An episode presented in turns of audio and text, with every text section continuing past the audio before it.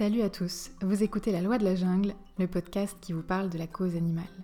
Vous pouvez retrouver les notes de chaque épisode sur la loi de la jungle.com et vous pouvez aussi suivre La Loi de la Jungle sur Twitter, at la loi de la jungle, ou encore sur Facebook. Si le podcast vous plaît et que vous souhaitez le partager et le faire connaître, le meilleur moyen c'est de laisser un avis 5 étoiles sur Apple Podcast et un petit commentaire si vous êtes inspiré. Ça lui donnera plus de visibilité et ça permettra à d'autres personnes de le découvrir plus facilement. Vous pouvez aussi vous abonner sur la plateforme que vous préférez, Spotify, Apple Podcast, Google Podcast ou SoundCloud par exemple. Comme ça, vous pourrez écouter les nouveaux épisodes dès qu'ils seront disponibles. Dans l'épisode de cette semaine, on parle d'un sujet qui m'a été inspiré par un événement récent qui a provoqué chez moi pas mal de questionnements que j'ai envie de partager avec vous. Il y a quelque temps, mon cher et tendre avait pris des places pour un spectacle équestre du cirque Zingaro, qui s'appelle Ex Anima. C'est le dernier spectacle de Bartabas. Si vous ne savez pas qui est Bartabas, c'est un monsieur qui crée depuis plusieurs décennies maintenant des spectacles équestres. Il a un cirque équestre permanent à Aubervilliers qui s'appelle le cirque Zingaro. Il a fondé l'Académie équestre du château de Versailles. Bref, c'est un peu la crème de la crème en matière de spectacle équestre. Et c'est aussi un personnage assez subversif et provocateur. La dernière fois que j'ai assisté à ce type de spectacle, c'était il y a une quinzaine d'années. C'était d'ailleurs des spectacles que Bartabas avait créés et mis en scène au château de Versailles, et j'en avais un souvenir assez merveilleux. Bon, à l'époque, c'est vrai, je me posais pas tellement de questions sur le caractère éthique ou pas de ces représentations, ou sur les implications que ça pouvait avoir en termes de conditions animales. Mais selon les informations que j'avais plus récemment sur l'évolution de ces spectacles, et notamment sur ce dernier spectacle qu'on s'apprêtait à aller voir, on allait vraiment dans le sens d'une liberté de plus en plus grande du cheval. Il n'y a quasiment plus de cavalier. C'est une sorte d'ode au cheval, à la beauté du cheval, une sorte de passion pour la relation que l'humain entretient avec le cheval. Bref, j'avais dans l'idée que tout ça était assez loin des questions de maltraitance animale. Et puis, très peu de temps avant le spectacle, la veille, un peu par hasard, en cherchant les horaires, je tombe sur la news qui nous apprend qu'un des chevaux a eu un grave accident pendant une représentation qui venait d'avoir lieu, ça avait eu lieu deux ou trois jours avant, et que ce cheval avait dû être euthanasié, que des spectateurs avaient quitté la salle, que ça avait déclenché des réactions de toutes sortes, notamment de, de scandales et de dégoût. J'apprends par la même occasion que l'association ACTA Agir contre la torture des animaux prévoit une manifestation le 1er septembre à l'entrée du spectacle. Je ne sais pas si cette manif était déjà prévue avant l'accident, je pense que oui, mais bon, ça a dû apporter de l'eau à leur moulin. Et me voilà un peu dévastée. J'adore les chevaux, je trouve ça horrible. Je me pose plein de questions. Je me dis, mais qu'est-ce qui s'est passé? Est-ce que ces gens sont des inconscients? Comment ça peut arriver? Est-ce que j'ai toujours envie d'y aller? Est-ce que c'était d'ailleurs vraiment une bonne idée de vouloir y aller au départ? Bref, ça soulève d'un seul coup tout un tas de questionnements et de doutes. Résultat, après avoir pas mal tergiversé, j'y suis quand même allée. et c'est sûr que c'est un spectacle assez dérangeant par certains points de vue mais pas nécessairement pour ce qui touche à la condition animale, à mon sens en tout cas. C'est sûr que la vision artistique qui transparaît dans ce spectacle, elle est très sombre, elle est un peu tordue, elle est un peu morbide et troublante et dérangeante, et les chevaux sont le support de cette vision. Et je pense que ça biaise un peu l'idée qu'on peut se faire du sort des chevaux dans ce contexte. Ce que je veux dire, c'est que je pense que ce malaise qu'on peut ressentir lors du spectacle, on le projette beaucoup sur les chevaux qui participent au spectacle, alors que c'est pas parce que le spectacle nous met mal à l'aise, nous, ou certains d'entre nous, qu'il y a nécessairement de la maltraitance ou un problème relatif à la souffrance animale derrière. L'impression que j'ai eue, c'est que les chevaux qu'on voyait évoluer sous le chapiteau étaient plutôt zen et plutôt détendus. Ils sont quasiment jamais montés, c'est quasiment que du travail à pied, voire du travail en liberté. Et à quelques exceptions près, ça m'a semblé plutôt moins contraignant pour les chevaux que beaucoup d'autres activités équestres, que euh, par exemple du concours de saut d'obstacle ou du dressage ou du cross. Et je parle même pas des courses hippiques où là on atteint un summum d'exploitation physique. Concernant cette fois l'accident et la mort du cheval pendant le spectacle, oui, c'est terriblement choquant et triste, Est-ce qu'il y a eu véritablement une mise en danger de cet animal, une négligence de la part des humains qui étaient responsables de lui Je ne peux pas le savoir. D'après ce qu'ils disent, c'est le seul accident de cette nature en 35 ans d'activité, et je veux bien les croire. Et les accidents avec les chevaux, ça arrive, et pas uniquement quand on les monte ou quand on les exploite d'ailleurs. Ça arrive aussi dans les prés, ça arrive dans la nature. Les chevaux en liberté aussi ont des accidents, et c'est pas quelque chose qu'on peut toujours éviter. Bon, conclusion, j'y suis allée, ça me permet d'en parler mais je ne sais pas si je renouvellerai l'expérience à l'avenir. En tout cas, ça me donne quand même l'occasion de parler d'un sujet qui me tracasse depuis un petit moment. Ça fait un moment que je suis travaillée par la question des chevaux, pas seulement des spectacles équestres, mais de l'utilisation des chevaux en général.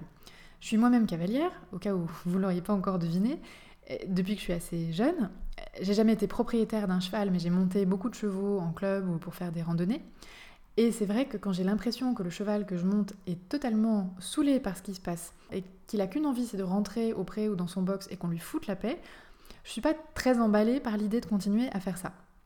Et depuis que je suis un peu plus consciente des questions d'éthique animale, je me pose évidemment des questions sur cette relation qu'on entretient avec les chevaux, sur la manière dont on les exploite et sur le fait de savoir s'il existe une manière éthique d'être cavalier ou pas. Personnellement, les chevaux que j'ai trouvés les plus épanouis dans leur euh, activité, entre guillemets, c'est les chevaux que j'ai montés en randonnée. Et il y a une certaine logique à ça. C'est des chevaux qui, pour ceux que j'ai connus en tout cas, passent beaucoup de temps au pré. Et quand ils sont montés, c'est pour marcher toute la journée en groupe avec des chevaux de leur groupe qu'ils connaissent et passer en gros tout leur temps dans la nature, sur les chemins, dans la forêt, ensemble, euh, certes avec un cavalier sur le dos, mais c'est une autre vie que de travailler toute l'année dans un manège ou une carrière. Et j'ai eu l'impression que ces chevaux étaient plus heureux et plus en phase avec leur nature, et ça me semble logique dans la mesure où c'est une activité qui correspond de plus près à leur comportement naturel, qui est de parcourir des kilomètres en troupeau. C'est ce que font les chevaux sauvages en liberté. Et d'ailleurs, pour les gens qui sont cavaliers, on est souvent très surpris par la différence de comportement d'un cheval qu'on connaît en cours dans un manège, avec lequel on sort pour la première fois en extérieur dans la forêt par exemple. Des vieux chevaux ronchons euh, mous du genou peuvent se transformer soudainement en avions de chasse. Cette métamorphose, elle est parfois très impressionnante. Mais voilà, ce que je trouve pas mal, si on pratique l'équitation et qu'on s'intéresse aux chevaux, c'est de s'interroger sur les questions éthiques qui entourent la pratique de l'équitation et notre relation au cheval. Et pour approfondir un peu cette question, c'est intéressant de se pencher sur le statut du cheval. Sur le plan juridique, le cheval est considéré comme un animal de rente.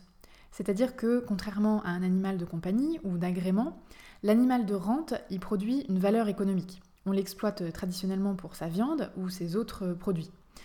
Et les chevaux, encore aujourd'hui, même si on les considère de plus en plus comme des animaux de compagnie, et bien qu'il y ait eu des tentatives pour faire évoluer son statut juridique vers celui d'animal de compagnie, eh bien officiellement il conserve ce statut d'animal de rente. Et du coup, il y a une sorte de décalage entre le statut, euh, je dirais, officiel et juridique du cheval, et sur le statut et la place qu'il a dans l'esprit de la plupart des cavaliers. Petite parenthèse, le sort d'un cheval, et notamment sa fin de vie, ils sont déterminés par ce qui est indiqué sur ses papiers d'identification, qui indiquent si le cheval est exclu de la consommation humaine. C'est le cas par exemple de manière systématique pour les chevaux qui sont utilisés pour l'expérimentation animale. Mais le propriétaire peut également décider d'indiquer cette mention sur les papiers de son cheval. Donc il peut prendre l'initiative d'exclure son cheval de la filière viande. Alors attention, ce n'est pas une sécurité absolue, au sens où ce type de mention empêche que la viande passe dans la filière boucherie, mais elle n'empêche pas nécessairement le cheval d'être abattu s'il a déjà été amené à l'abattoir.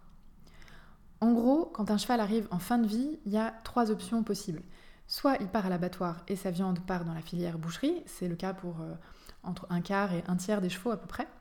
Soit il est impropre à la consommation, ou son propriétaire ne souhaite pas l'envoyer à l'abattoir et il peut être euh, euthanasié si c'est nécessaire, s'il n'est pas mort naturellement. Puis le corps est récupéré par l'écarisseur. L'écarissage, ça consiste à se débarrasser du corps des animaux morts qu'on ne peut pas consommer. Euh, et la suite, c'est un peu gore, mais en gros, il y a des procédés industriels pour extraire les graisses et les protéines et fabriquer des farines animales ou ce genre de choses. Ça, c'est le cas pour euh, les trois quarts ou les deux tiers des, chevaux restants environ. Ou encore, troisième option, mais depuis 2011 seulement, le cheval peut être incinéré, comme d'autres animaux de compagnie d'ailleurs, ce qui est considéré comme une solution plus respectueuse du corps de l'animal. Point qui a son importance, l'euthanasie et l'écarissage et encore plus l'incinération d'un cheval, ça coûte assez cher, voire très cher. Tandis que l'abattoir et la boucherie, ça rapporte un peu d'argent. Donc, quand la décision est basée principalement sur des considérations économiques, la boucherie l'emporte assez facilement en général. Au demeurant, c'est intéressant de noter que l'association vétérinaire équine française plaide en faveur de faire rentrer plus de chevaux dans la chaîne alimentaire, à la fois pour des raisons économiques, mais aussi parce qu'ils estiment que trop de chevaux finissent aujourd'hui leur vie dans des mouroirs, dans des conditions atroces, parce que les gens n'ont pas les moyens ou l'envie de s'en occuper quand ils rapportent plus d'argent, et que les associations et les refuges qui s'occupent des chevaux réformés, des chevaux à la retraite, sont débordés. Mais inversement, cette même association reconnaît que les abattoirs français sont totalement inadaptés à l'abattage des équidés, en termes de capacité, en termes d'équipement, en termes de respect des normes. Et ça veut dire aussi que beaucoup de chevaux sont exportés à l'étranger pour être abattus dans des conditions de transport et d'abattage souvent épouvantables. Donc, c'est pas une question si simple à résoudre. Il semble qu'il y ait quand même un problème de départ qui est le contrôle des naissances, parce que trop de poulains naissent sans avoir un avenir assuré.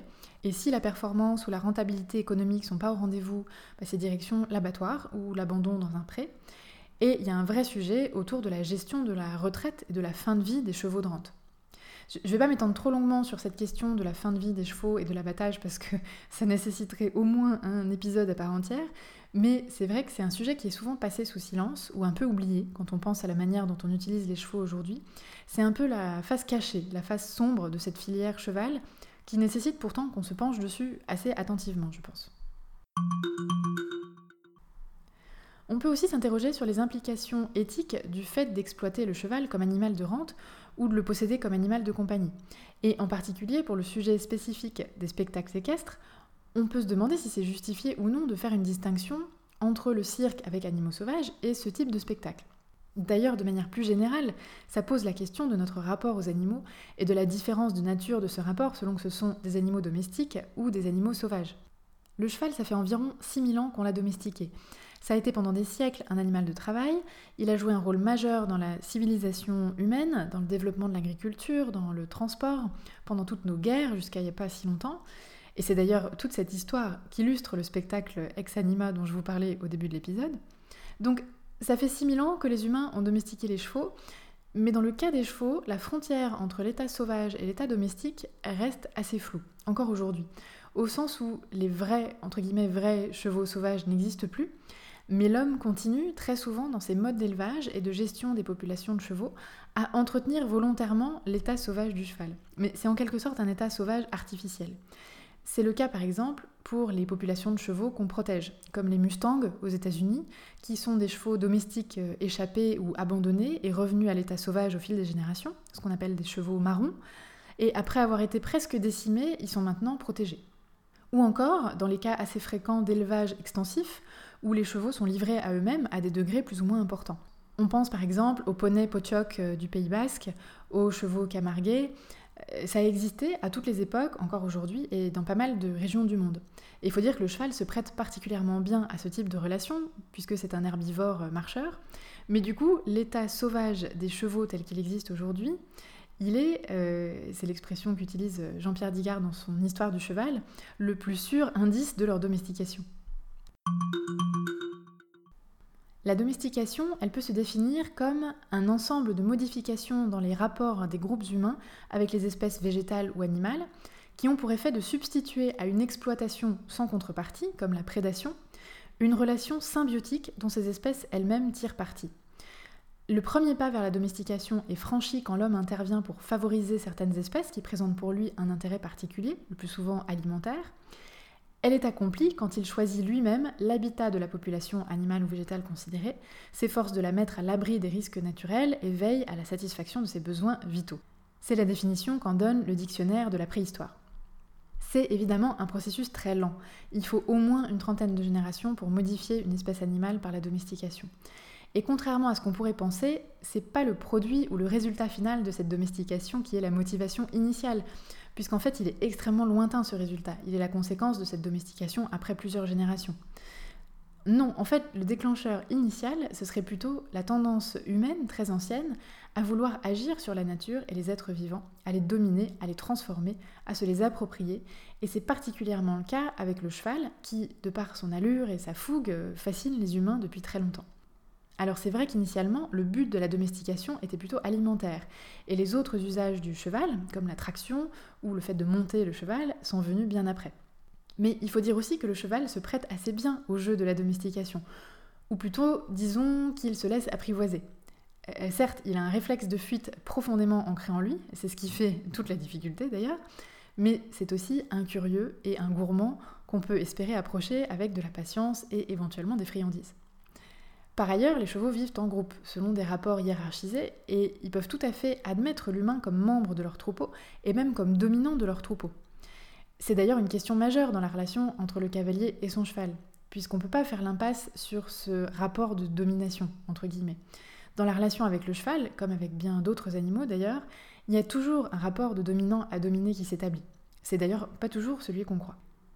Cela étant dit, j'ai l'impression qu'aujourd'hui, de plus en plus de gens ont conscience que la relation avec le cheval, et notamment son dressage, ça passe par l'éthologie, la compréhension de son comportement, euh, la douceur, et non plus la violence et le fait de dominer le cheval par la peur et par la force. Et quand je vois les relations qu'entretiennent de nombreux cavaliers avec leurs chevaux, il me semble évident qu'il existe une certaine réciprocité. On voit des chevaux qui jouent avec leurs cavaliers ou leurs propriétaires, qui viennent les chercher, qui leur montrent euh, spontanément de l'affection, qui aiment ce contact et cette relation, comme on peut le voir euh, de manière beaucoup plus nette avec les chiens d'ailleurs.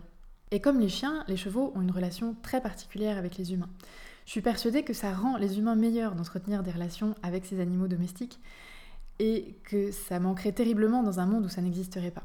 Et je pense que les animaux peuvent aussi trouver leur compte. Certaines mouvances animalistes et antispécistes considèrent que le processus même de la domestication par l'homme est condamnable dans son principe et considèrent du coup qu'il n'y a pas de distinction à opérer dans la nature des relations qu'on entretient avec ces animaux. Et par exemple, ils ne font pas la distinction entre l'exploitation des animaux sauvages dans les cirques et l'exploitation d'animaux domestiques comme le cheval dans ce qu'on peut appeler un cirque équestre. C'est un point de vue, mais ce processus de domestication des animaux et des végétaux il fait partie de notre évolution, il fait partie de ce qui nous a construit comme civilisation humaine. Il n'y aurait pas eu de civilisation humaine d'ailleurs sans ces processus de domestication. Et je pense pas qu'il faille renier ça complètement. Je pense qu'on devrait être plus attentif et plus précautionneux dans la manière dont on traite et on exploite les animaux, pour tenir compte de tout ce qu'on sait sur eux et sur leur sensibilité, et pour se comporter plus en accord avec ce qu'on souhaiterait que soit notre société vis-à-vis d'eux. Mais je pense pas qu'on puisse, ou même qu'il soit souhaitable, de mettre fin à ce lien qui nous attache depuis si longtemps et qui fait partie de la richesse de notre expérience d'être humain. Et peut-être aussi de la richesse de leur expérience animale. Voilà, j'espère que ce sujet vous a intéressé. N'hésitez pas à me dire ce que vous en pensez, soit en laissant un commentaire sur le site du podcast, sur la loi de la jungle.com, ou sur le fil Twitter, at la de la jungle. Merci de m'avoir écouté, et je vous dis à la prochaine. Bye bye